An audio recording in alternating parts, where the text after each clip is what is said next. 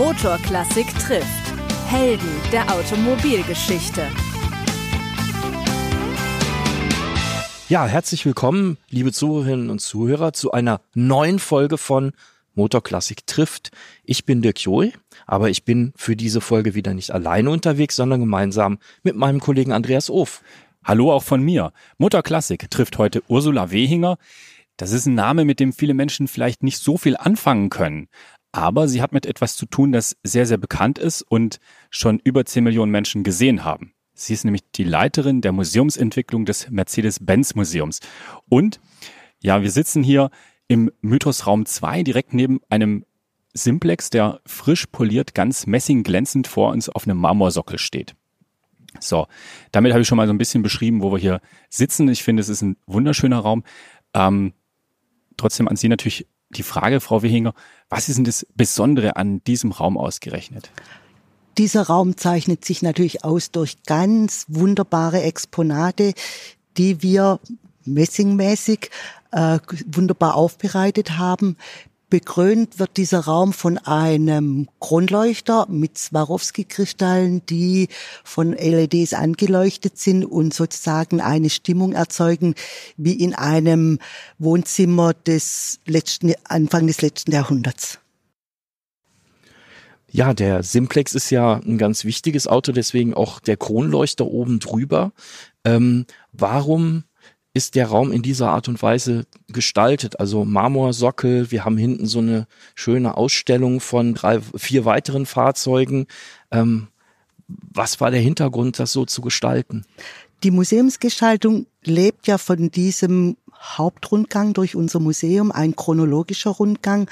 Und wir wollten einfach die Fahrzeuge nicht nur als monolithisches Exponat zeigen, sondern einbetten in eine Geschichte, in ein Lebensgefühl und in Oberflächen, die diesem, diesen Fahrzeugen angemessen sind.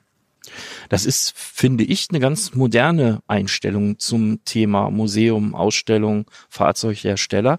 Ähm, wir sitzen hier an diesem Ort, der eigentlich jugendlich frisch wirkt, als wäre es gerade erst eröffnet worden. Aber vor 20 Jahren bereits begann die ganze Planung. Und sie haben äh, rückblickend dazu ein schönes Zitat äh, ähm, genannt, und zwar Erfolg ist planbar. Ähm, jetzt wissen wir ja auch, 20 Jahre, das Museum ist halt vor 15 Jahren eröffnet worden. Ähm, es ist ja, der Anziehungspunkt für Touristen in Stuttgart Nummer eins, kann man sagen. Ich glaube, letztes ja. Jahr 851.000 Besucherinnen und Besucher aus 138 Ländern. Sensationell. War auch dieser, ist auch ein solcher Erfolg, das muss man ja sagen, das ist ein großer Erfolg für das Museum. Ist auch sowas planbar?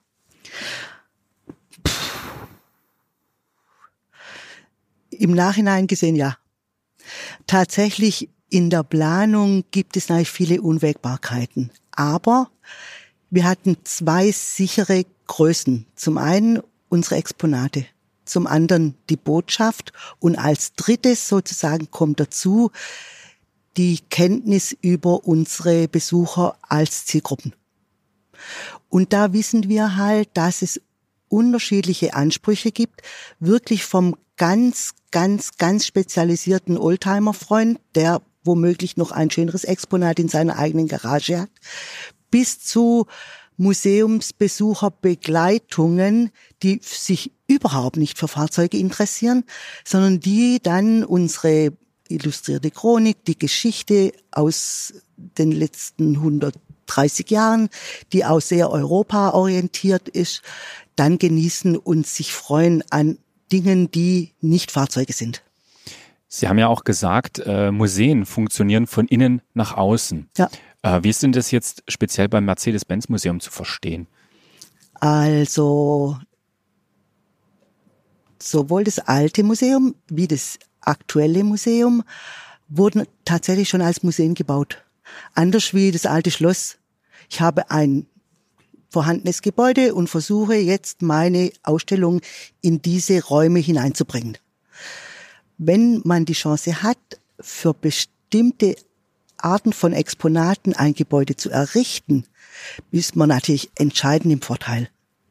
Weil man nimmt das Exponat, bildet Exponate Gruppen, bildet die Geschichte drumherum und sagt dann dem Architekten, bau mir etwas.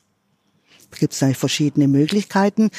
Die Diskussionen wurden in einem Architekturwettbewerb geführt und am Schluss hat man sich eben für diese Architektur entschieden, die absolut auf die vorhandene Konzeption abgestimmt war. Wir haben jetzt gerade hier sogar Besucher. Nein, das sind keine Besucher, das ist eine Audio. Äh Installation hier im Museum, kann das sein? Diese wir hören auf jeden Fall plötzlich Stimmen. Ja, also wir sind mitten im Museum und auch wenn es geschlossen hat, es lebt.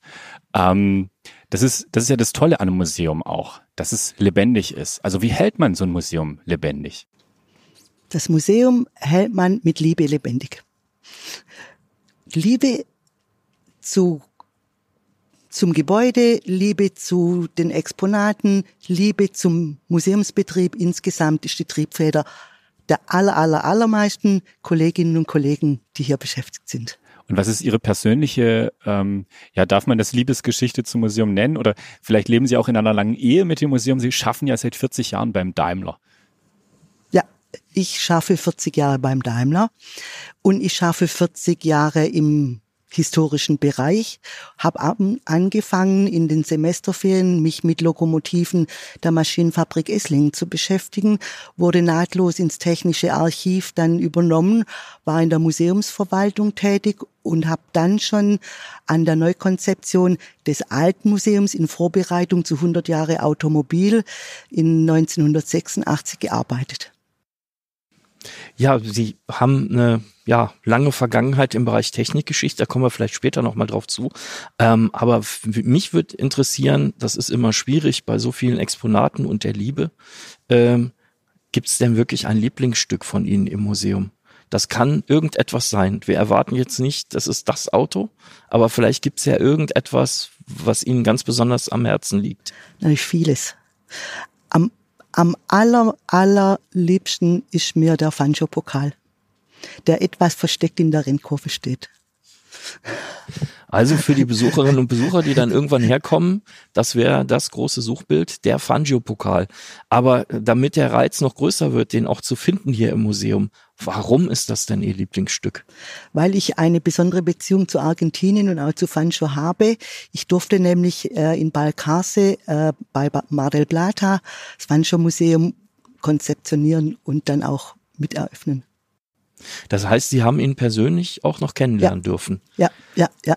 Jetzt wollen wir natürlich wissen, wie war denn Fangio als Mensch? Ich kenne ihn ja nur als älteren Herrn und habe ausgerichtet den 80. Geburtstag damals noch im Alten Museum. Und er war einfach ein Herr. Wann war das, damit man eine Vorstellung hat? Dieses war Anfang 90er Jahre. Ja, okay, gut. Also es ist auch schon eine ganze Weile her. Ja, ja. Und das sieht man, ähm, was für eine persönliche Geschichte auch Sie äh, oder ihr, Ihre Arbeit umspannt, die eben nicht nur hier in Stuttgart stattgefunden hat, sondern auch in Argentinien. Sie haben ja auch noch weitere Museen gestaltet. Ähm, dennoch, ja, einfach auch zu der langen Geschichte von Mercedes-Benz. 130 Jahre so in etwa. 1886 hat Karl Benz das Dreirad erfunden und gebaut. Ähm, wie wählt man aus so einer reichen Geschichte die passenden Stücke für so ein Museum aus? Auswählen tut es ein Team. In diesem Team sind beteiligt natürlich die Archivare, die Technikhistorisch, die Technikhistoriker und die Museumsgestalter. Und dieses Team zusammen setzt eine Prioritätenliste welche Exponate vermitteln welche Botschaften, welche Exponate ergeben eine ansehnliche Gruppe, so wie wenn Sie hier sich einfach umschauen, das ist kein Zufall, sondern dieses ist die, ein Teamwork. Wie viele Menschen sind es, die daran äh, beteiligt waren oder beteiligt sind? Also alles, alles in allem. Für dieses Museum gab es ungefähr 230 Ingenieure und Planer, einschließlich Museumsgestalter, Museumsplaner. Und dann gab es eine Projektgruppe, die zwar klein und fein war, aber sich immer wieder sozusagen Hilfe aus unseren Archiven geholt hat. Wir waren am Schluss 15 Mitarbeiter, die dann das Museum miteinander eröffnet haben. Und dann kam sozusagen der Rest dazu. Ich habe ja in der Vorbereitung gehört, dass sie sogar äh, Spuren also richtig im Bau hinterlassen haben sollen. Und zwar soll es ein Fenster geben, das sie sich gewünscht haben. Ja. Stimmt das? Ja. Und welches Fenster ist das? Dies ist von, für die Besucher so gar nicht ersichtlich, sondern es ist tatsächlich ein Fenster, ähnlich wie in einem Meisterbüro in der Fabrik, wo man einfach mal einen kurzen Überblick in das Ausstellungsgeschehen hat. Es ist von meinem Büro aus paar Meter entfernt und wenn ich im, wenn ich daran vorbeigehe, sehen wir, ach ja, wie ist der Betrieb, läuft das alles so ganz wunderbar. Wir verraten jetzt nicht, wo das Fenster ist, ne? ähm, ich habe noch eine Frage äh, zu den Ausstellungsstücken beziehungsweise zu den Stücken der Sammlung. Gibt es denn ein Stück oder ein Exponat, wo Sie sagen, ah, das hätte ich gerne noch hier im Museum und äh, irgendwann kriege ich das auch noch hin? Und welches wäre das dann? Also, da gibt es einige, sagen wir mal, so ein sauber Mercedes. Die findet aktuell hier nicht statt. Oder Sie, es, Sie meinen so ein Gruppe C-Auto. Mhm. Mhm. Oder es gibt ein Exponat, äh, was nicht in der Sammlung ist, was ich gerne hätte. Äh, W111 Cabriolet, amerikanische Ausführung als Bühnenbestandteil von äh, Götterdämmerung, letzter Ring in Bayreuth. Warum diese beiden? Ganz kurz zur Erläuterung. Was reizt Sie daran so? Was finden Sie so Die toll? Geschichte, die Geschichte von Sauber findet äh, aktuell bei uns noch nicht statt, wird ein Thema werden, wenn man sozusagen mal etwas länger drüber hinweggeschaut hat. Und die, die Rolle von Mercedes-Fahrzeugen in der Kunst finde ich auch noch einen Aspekt, der im Museum noch zu wenig Beachtung findet.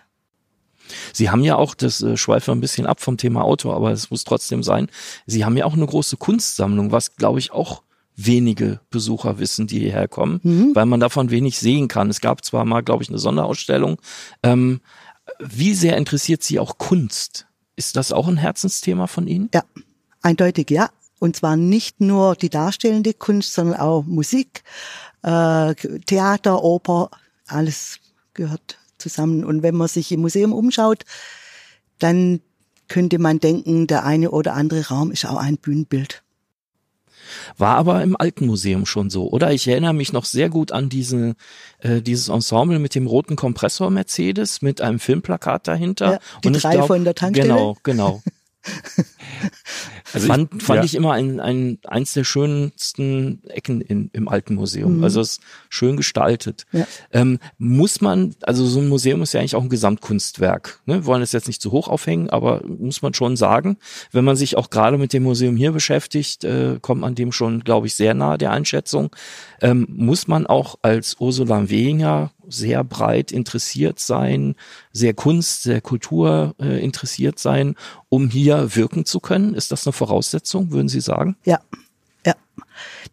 Die, Al die Alternative wäre jetzt unsere Freundin Zuffenhausen, was halt mehr oder weniger eine Fahrzeugausstellung ist.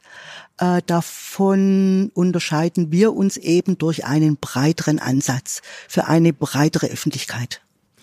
Wobei die Fahrzeugsammlung, äh, da sind ja schon auch tolle Exponate. Unstrittig. Ne? Ja, ja. Also mir persönlich äh, bedeutet das sehr viel dort, aber wir wollen, das sind unterschiedliche Konzepte, deswegen kann man die, Genau. glaube ich, auch relativ schwer vergleichen. Ähm, Trotzdem kann man natürlich genau, also das Mhm. Thema äh, Porsche Museum sind ja zwei sehr bekannte, sehr- relativ große Automuseen in einer Stadt. Ähm, jetzt wollen wir einfach mal so ein bisschen aus dem Nähkästchen plaudern und ich glaube, es ist auch kein Geheimnis, dass das Verhältnis ein gutes ist. Äh, wie, wie ist so die, der Austausch, das Verhältnis mit dem Porsche Museum? Der Austausch mit dem Porsche Museum erstmal ganz prosaisch. Wir haben sozusagen ein Kombi-Ticket. Wer äh, bei uns ein Ticket kauft, erhält eine Ermäßigung in Zuffenhausen und wer bei Porsche im Porsche Museum Ticket kauft, erhält Ermäßigung bei uns. Das ist so mal so als Kooperation gedacht. Für Schwaben auch nicht ganz unwichtig.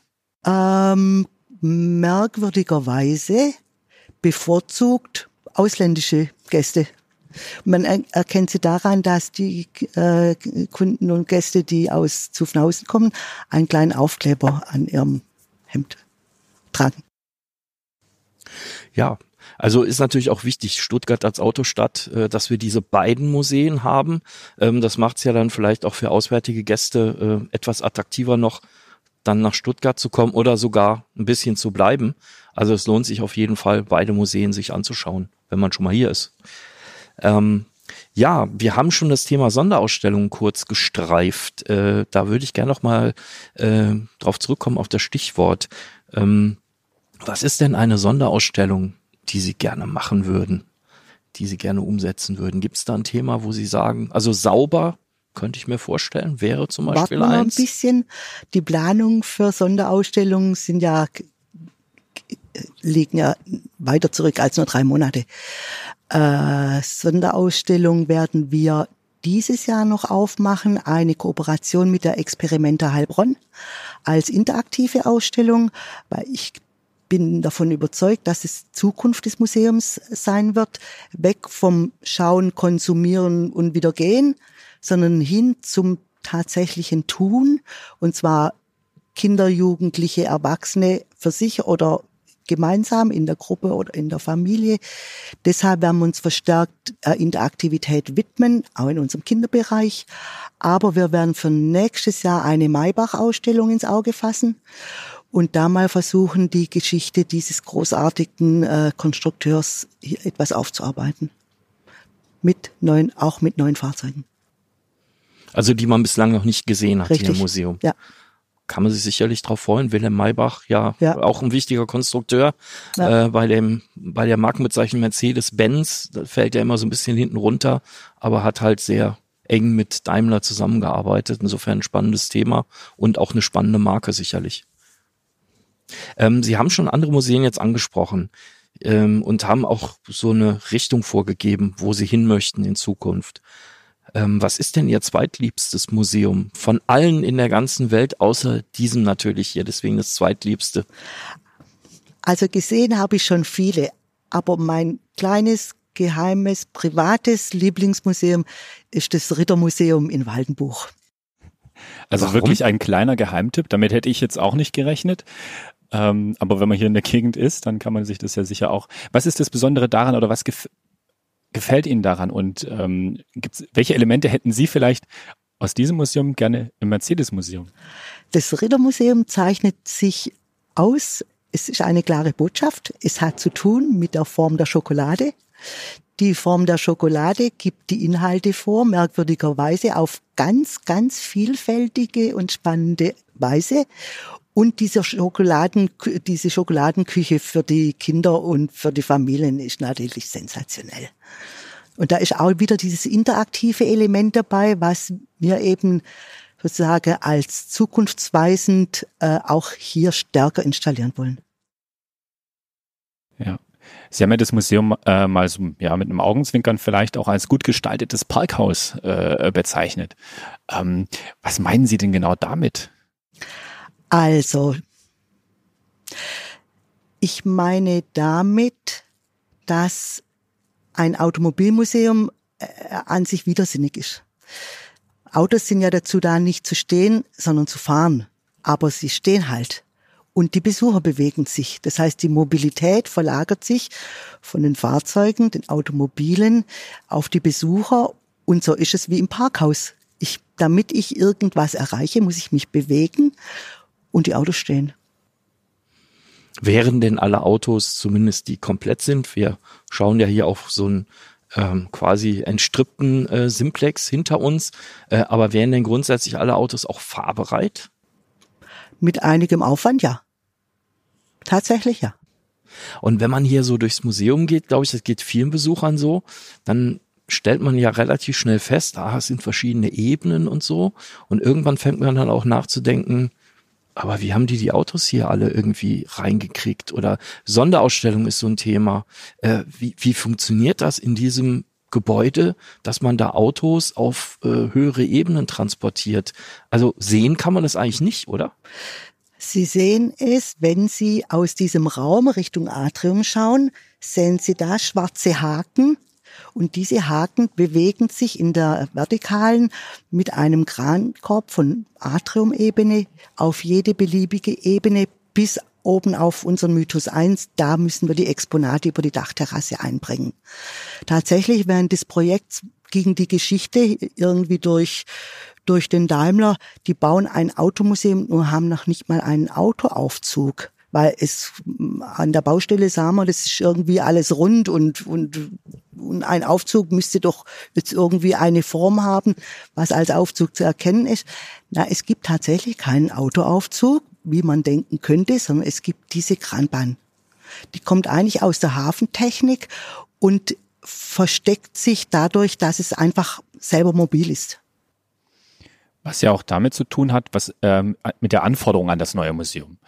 Äh, Im Unterschied zum alten Museum sollten hier ja auch Busse und Lkw rein. Ja. Ein Aufzug für einen Bus oder ein Lkw wäre naturgemäß sehr, sehr groß gewesen, hätte nirgends reingepasst. Ähm, was, das, das ist natürlich logisch. Mercedes ist ja nicht nur ein Pkw-Hersteller, sondern auch ein Lkw-Hersteller. Ähm, ja, war das eine sehr, sehr große Herausforderung, das Museum so zu bauen, dass wirklich diese ganzen Fahrzeuge, die Sie zeigen wollen, auch reinpassen? Das war eine ziemliche Herausforderung, ja. Das hat was mit Durchfahrtshöhen, das hat was mit Deckenlasten zu tun, äh, weil man ja davon ausgeht, dass eine Ausstellung auch nicht 100 Jahre natürlich Bestand hat, sondern man wird wechseln wollen, man wird auch irgendwann sich an eine neue Konzeption machen wollen. Und da wollten wir schon baulich eben so wenig Beschränkungen wie möglich haben. Und daher auch dieser mittige Aufzug, der sozusagen alle Ebenen beliebig anfahren kann. Ich könnte also hier anstatt vier relativ leichten äh, äh, Simplexen auch äh, vier Actros ausstellen. Vielleicht, äh, da sind wir ja gerade mitten im Thema, kurz äh, so für die Statistikfans, was ist das größte, was ist das kleinste äh, Exponat hier im Museum? Das größte, also das höchste Exponat ist der Miles-Bus äh, aus London, der Doppeldeckerbus aus London. Das kleinste Exponat, hm, vielleicht doch ein Mokkalöffel aus dem ehemaligen Speiserestaurant für leitende Angestellte in Untertürkheim. Also ich finde es ehrlich gesagt den Hammer, was sie so alles aus dem Stand wissen. Also auch, dass sie sofort gewusst haben, die drei von der Tankstelle, das war doch damals diese Ausstellung mit dem Kompressor Mercedes. Ähm ich kann es mir nicht anders vorstellen als dass sie jeden Morgen immer noch voller Begeisterung hier reingehen und äh, sich freuen, in diesem Museum zu arbeiten. Ist das tatsächlich so? Also eine häufig gestellte Frage an mich lautet, Sie haben doch sicher auch einen alten Mercedes daheim. Sage ich, nein, ich habe 160 Stück.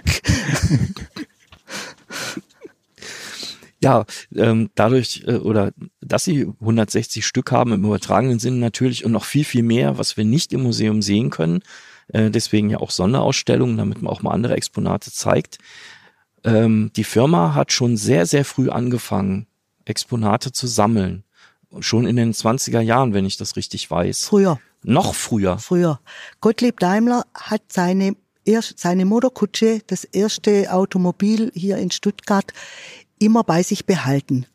Und es ist, hat sich erhalten bis heute. Es steht einfach oben.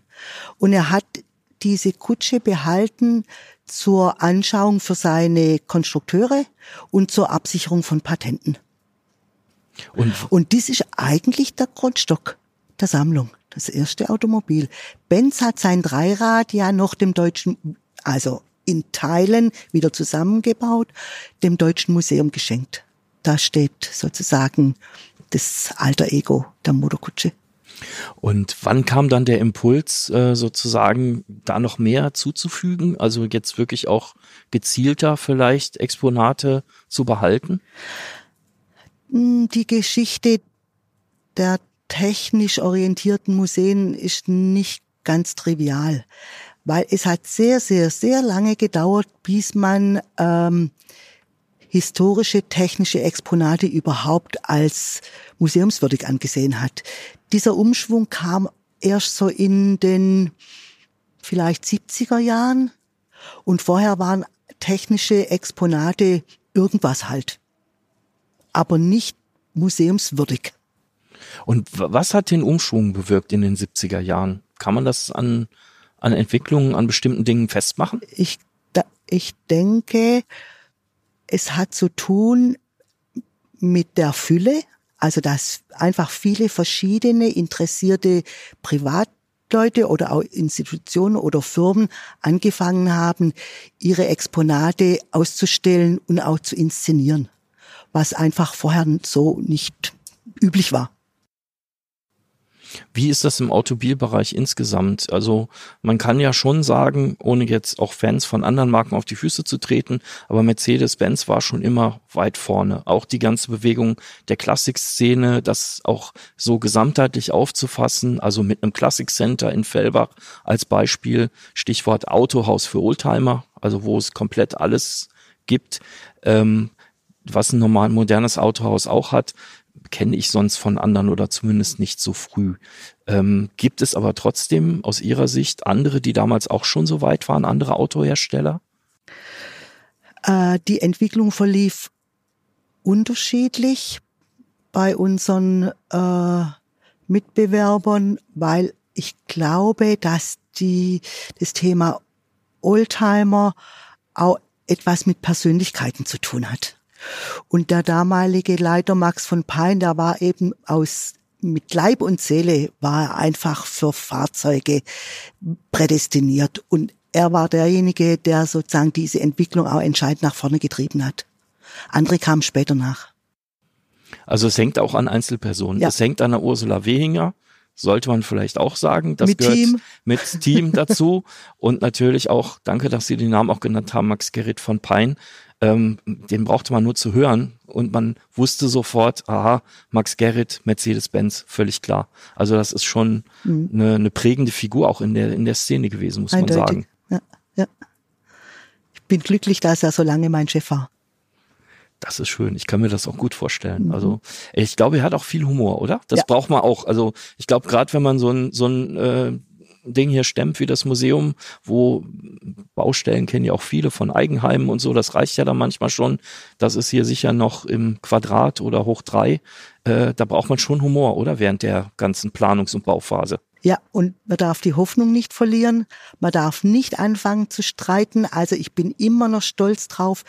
Dieses Gebäude wurde errichtet in einem Terminplan. Die, die Eröffnung stand immer fest, schon bei dem Beschluss, dieses Museum zu bauen.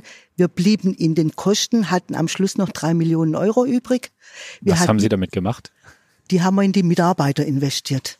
Perfekt, gute Zum Idee. Zum Beispiel haben wir in die Büros äh, Klimageräte eingebaut zum Beispiel. Ja. Wie haben Sie das geschafft?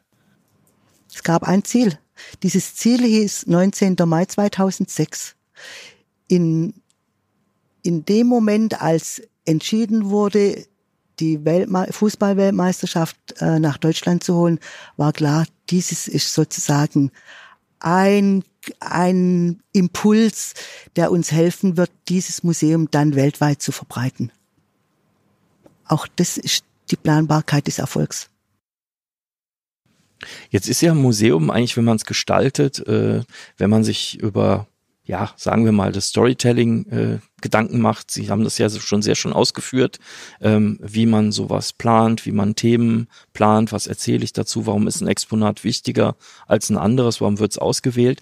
Das ist ja eigentlich genau auch unser Job. Also wenn wir eine schöne Zeitschrift machen, dann müssen wir uns ja auch überlegen, also da gibt's natürlich den Wissensteil, den man bringen muss, ein Serviceteil, äh, und es gibt die Unterhaltung wie ist denn aus Ihrer Sicht, ganz persönlich betrachtet, die Mischung hier im Mercedes-Museum? Wie viel ist Unterhaltung und wie viel ist Wissensvermittlung? Es ist für jeden etwas da. Der, der die Unterhaltung sucht, findet die Unterhaltung. Der, der eine Schraube sucht, findet diese Schraube.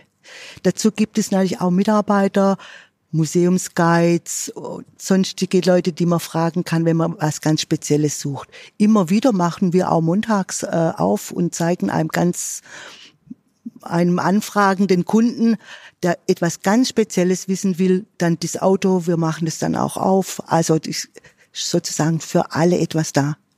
Deshalb will ich gar nicht unterscheiden, wie viel Prozent ist Unterhaltung, wie viel Prozent ist Wissensvermittlung. Es ergibt sich. Wie ist denn Ihre Ansicht oder wie ist, wie ist denn der Mix? Also das ist ja schon alles Absicht, was hier ist. Also welches Auto wo steht, welches Exponat wo ja. hängt und wie beschrieben ist. Ähm, was macht denn den Mix äh, von, von diesem Museum hier aus? Der Mix ist ein, eine Mischung aus Dreidimensionalität, die Exponate aus Zweidimensionalität und aus der Bewegung selber. Bewegung der Besucher, die äh, hier durchwandeln auf sehr bequemen Wegen, von oben nach unten, nie den Berg hoch, sondern immer in Räume schauend aus unterschiedlichsten Perspektiven. Und jeder Besucher findet tatsächlich seine ihn ansprechende Mischung, indem er geht. Wie ist denn Ihr liebster Weg durchs Museum? Gibt's da einen? Ja, natürlich der Hauptweg durch die, durch die historisch angeordneten Räume. Wunderbar. Immer noch.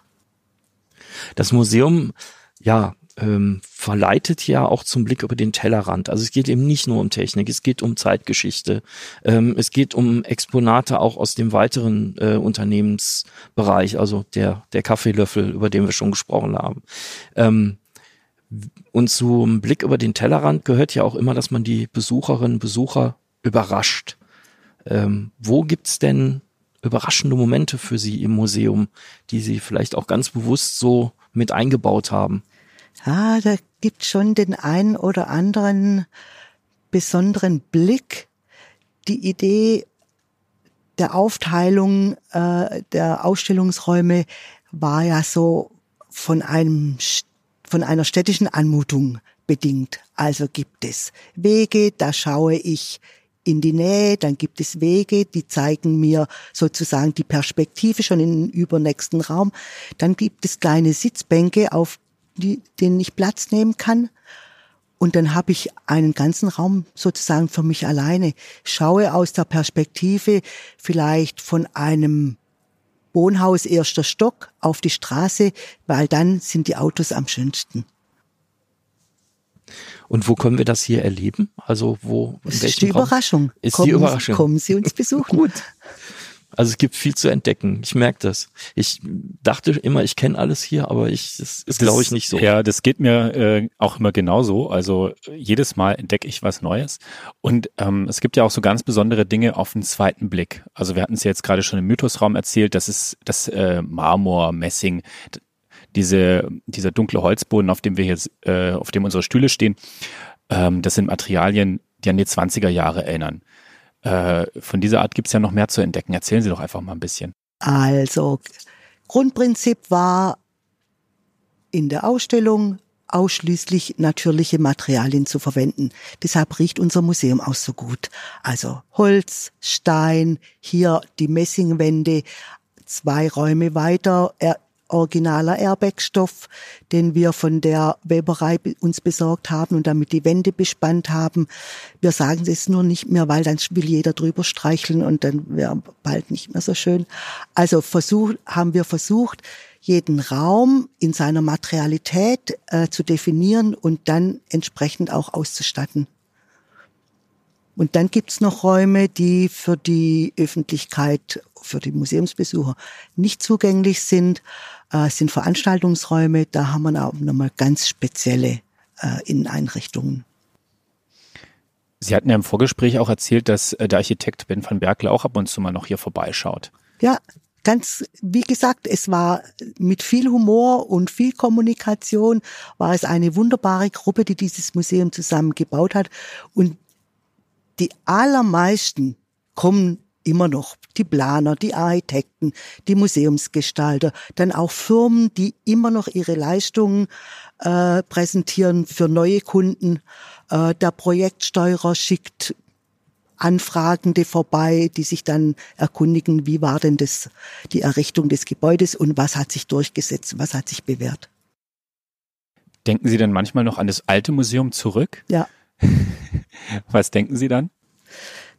Dass es ein kleines, feines, gemütliches, überschaubares Museum war ohne Überfrachtung. Die Fahrzeuge standen in einer Reihe auf einem schönen grauen Podest und man ging einfach über zwei Stockwerke. So nach einer Stunde gut waren wir dann auch wieder durch. Es war eine andere Zeit. Ja, also ich komme hier kaum unter zwei Stunden durch. Ist so? Ja, äh, weil es halt einfach so viel zu entdecken gibt. Und der besondere Charme, glaube ich, des alten, in Anführungsstrichen alten Museums war, dass man ja ins Firmengelände reinlaufen konnte. Also man war Man fuhr sozusagen mit dem oder Bus. man fuhr mit dem Bus. Ich bin immer reingelaufen, aber egal, wahrscheinlich ja. Äh, man fuhr mit dem Bus rein, aber man war im Firmengelände drin. Ähm, jetzt sind wir sozusagen außen äh, vor dem Tor, weil das auch architektonisch gar nicht anders geht. Ähm, aber trotzdem ist ja das Thema Veranstaltungen damals schon eins gewesen. Also es gab zum Beispiel die, die äh, Brooks-Auktion, um das Museum auch ein bisschen noch nach außen zu öffnen. Da erinnere ich mich dran. Es gab vielleicht auch das eine oder andere. Äh, und es gibt ja hier auch viele Veranstaltungen. Wie wichtig sind denn Veranstaltungen für ein Museum? Veranstaltungen im Mercedes-Benz-Museum haben eine lange Tradition. Das alte Museum, 1961 errichtet, war schon immer gleichzeitig der Veranstaltungsort der Aktionärsversammlung. Das war sozusagen der Grundstein, wahrscheinlich die Begründung, warum man äh, ein, vom Vorstand ein neues Museum genehmigt kriegt. Man kann darin auch die Hauptversammlung abhalten. So und so gab, ergab sich die Tradition einfach, einen Raum anders und mehr zu nutzen als nur als Ausstellung. Und die Veranstaltungen im Alten Museum waren legendär. Die großen Geburtstage Manfred von Brauche, Juan Manuel Fancho, Schock, ich, Hans Hermann, der übrigens 2007 hier im neuen Museum seinen 80. Geburtstag gefeiert hat. Gehört das äh, Organisieren von runden Geburtstagen großer Persönlichkeiten auch zu Ihren Aufgaben? Nein, da gibt's bei uns ein, ein Team, äh, die veranstalten die äh, Events sowohl firmeneigene wie Kundenevents, aber auch museumseigene Veranstaltungen, die zum Beispiel auch Cars und Coffees organisieren. Genau, da hatten wir es ja auch vorher schon im Gespräch. Äh, Carson Coffee, wie ich finde, eine wunderbare Veranstaltung. Ähm, ja, beschreiben Sie doch einfach mal, was da passiert und warum das ja unbedingt zum Museum dazugehört. Als was soll ich jetzt sagen? Das Museum ist das Museum. Steht auf einem Hügel und dieser Hügel ist natürlich nicht zufällig so, wie er aussieht, sondern es war schon immer geplant, dass man sozusagen Indoor und Outdoor miteinander verbindet. Dass man von Anfang an gesagt hat, Museumsbesucher mit einem H-Kennzeichen oder Ausländische ohne H-Kennzeichen dürfen direkt vor den Haupteingang parken. Einfach um das Bild zu erweitern. Kommt die Idee kommt eigentlich aus dem alten Museum. Da war nämlich vom alten Museum der Firmenparkplatz des Vorstandes. Da standen immer die, immer die schönsten Fahrzeuge natürlich. Und so war das praktisch vom Museum, schon Fahrzeugausstellung, im Museum natürlich die historischen, aber auch neue Fahrzeuge. Hat man auf hier übertragen und hat dann äh, in der Planungsphase gesagt, man braucht ein Umfeld, auf dem einfach Fahrzeugbewegungen stattfinden können. Die, das, das Stars und Cars war ja noch dreimal hier ums neue Museum rum mit unglaublichem Zuspruch. Ich glaube damals für jeden Stars und Cars Tag samstags 50.000 Besucher, also war ganz verrückt, bis dann das Thema sich leider selber erledigt hat. Aber der Hügel und das Gebäude gehören unabdingbar zusammen. Wir hatten jetzt schon öfter auch das Thema Bewegung, ähm, Bewegung ins Museum bringen. Der Besu Besucher bewegt sich sozusagen selbst. Hier vor, der, äh, vor den Fenstern läuft die B14 vorbei, eine sehr viel befahrene Aha. Bundesstraße. Und, ähm, Und die Fenster sind da auch nicht zufällig, ja, sondern die, die Bundesstraße bringt uns sozusagen die Mobilität ins Haus. Von manchen Fenstern aus sieht man die Einfahrbahn. Und das ist auch immer wieder Anlass, einfach stehen zu bleiben, sich überraschen zu lassen, was ja Ihre Frage von vorhin war. Ähm, Stichwort Überraschung. Ähm, wir drehen mal den Spieß um und sagen, also im Alten Museum wurde ja quasi auch aktuelle Geschichte geschrieben mit der Aktionärsversammlung, zum Beispiel aktuelle Unternehmensgeschichte, zumindest in, in kleinen Ausschnitten.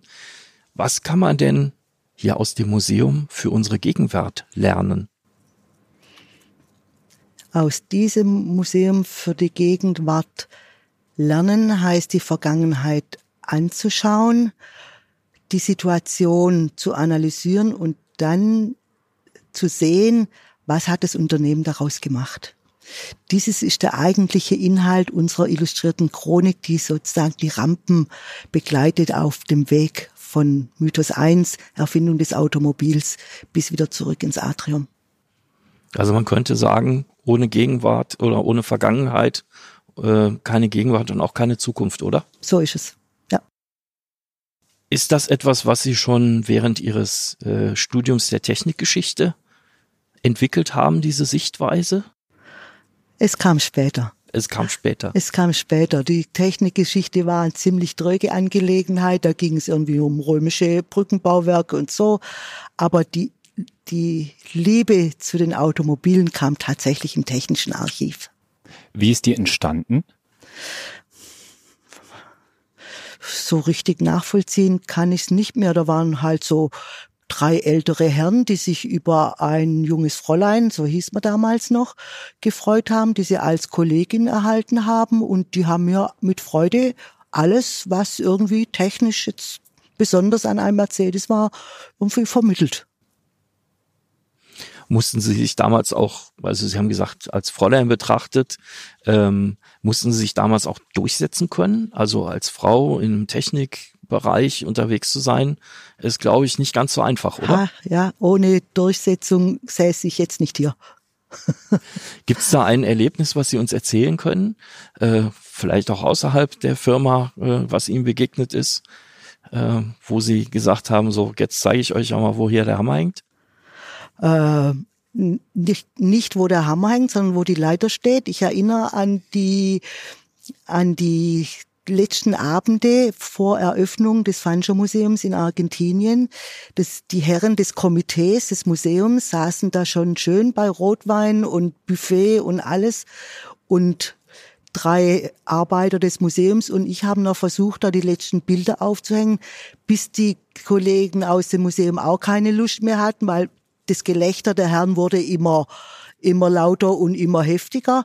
Und dann habe ich in breitestem Schwäbisch gesagt, stell jetzt verdammt die Leiter genau an die Wand und hau den Nagel rein. Und das war sozusagen die Überraschung. Und dann haben wir noch eine Stunde miteinander gearbeitet, dann waren wir fertig. Nächsten Tag war Eröffnung. Aber argentinische Museumsmitarbeiter haben mich in dem Moment doch gut verstanden. Gut, Sie schaffen jetzt seit etwa 40 Jahren auch beim Daimler. Ähm, wissen Sie denn noch, wie Ihr erster Arbeitstag war, was Sie da gemacht haben? Nein, nein, ist zu lang her. Es tut mir leid. Kein großes Problem. Sie haben wahrscheinlich auch viel äh, erlebt in dieser Zeit und äh, wir haben jetzt auch sehr viel schon erfahren. Ähm, Dirk, wir wollen trotzdem noch ein bisschen in die Zukunft schauen, oder nicht? Ja, ähm, wir wollen in die Zukunft schauen und uns vielleicht noch ein bisschen äh, überlegen, ähm, was denn in Zukunft noch im Museum sich verändern wird.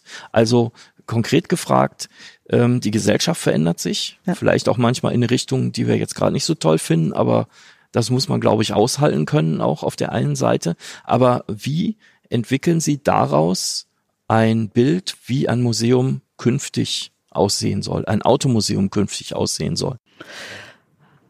Also, ich glaube, Automuseen werden nicht aussterben. Generell werden Museen nicht aussterben, weil die, die, die, der Drang nach, nach, nach etwas Konkretem mit der Digitalisierung oder mit der Steigerung der Digitalisierung, glaube ich, einhergeht der Mensch lebt nicht in 2D, wisch, wisch und Telefon ist ein Computer und er, natürlich wird sich das weiterentwickeln, aber die, die Bedürfnisse der Menschen nach Anschauung, nach Erleben, nach direkten Erleben wird in meinen Augen noch zunehmen. Und dieses wird sich auch auf die Straße übertragen. Ich glaube, wenn man mal äh, differenziert zwischen extrem städtisch, wo Autos wahrscheinlich tatsächlich keine Zukunft mehr haben, bis auf die Landläufigkeit, sagen wir, in der Peripherie, wird sich das entsprechend differenzieren. Die Liebe zum Fahrzeug, was man selber fährt, wird sich auch entsprechend differenzieren. Wie sieht das denn mit Nachwuchs aus? Ähm, gibt es Nachwuchssorgen äh, bei Oldtimern oder sehen Sie da überhaupt keine ähm, Probleme, gerade wenn Sie auch so Veranstaltungen wie Carson Coffee anschauen, was da für Leute kommen und äh, auch die Besucher, die ins Museum kommen? Also das Museum hat einen äh, großen Kinderbereich selber und wir nennen ihn Campus. Äh, da geben wir größ uns größte Mühe, Kindern auch äh, naturwissenschaftlich und technisches Grundverständnis zu vermitteln. Das ist natürlich das eine, in der Hoffnung, dass die Kindheitsprägungen sich äh, im Lauf des Lebens nicht äh, äh umkehren in Abneigung, sondern dass man sagt, das ist halt auch Deutschland mit einer starken technischen, wissenschaftlichen Ausprägung, äh, die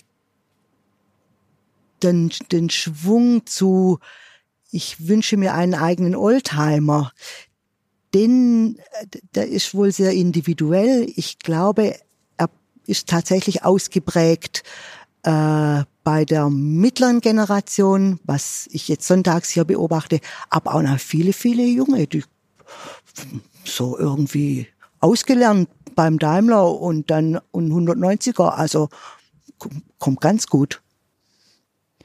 Wo haben Sie denn äh, ein altes Auto lieber? Im Museum oder auf der Straße? Beides. Diplomatische Antwort. Beides.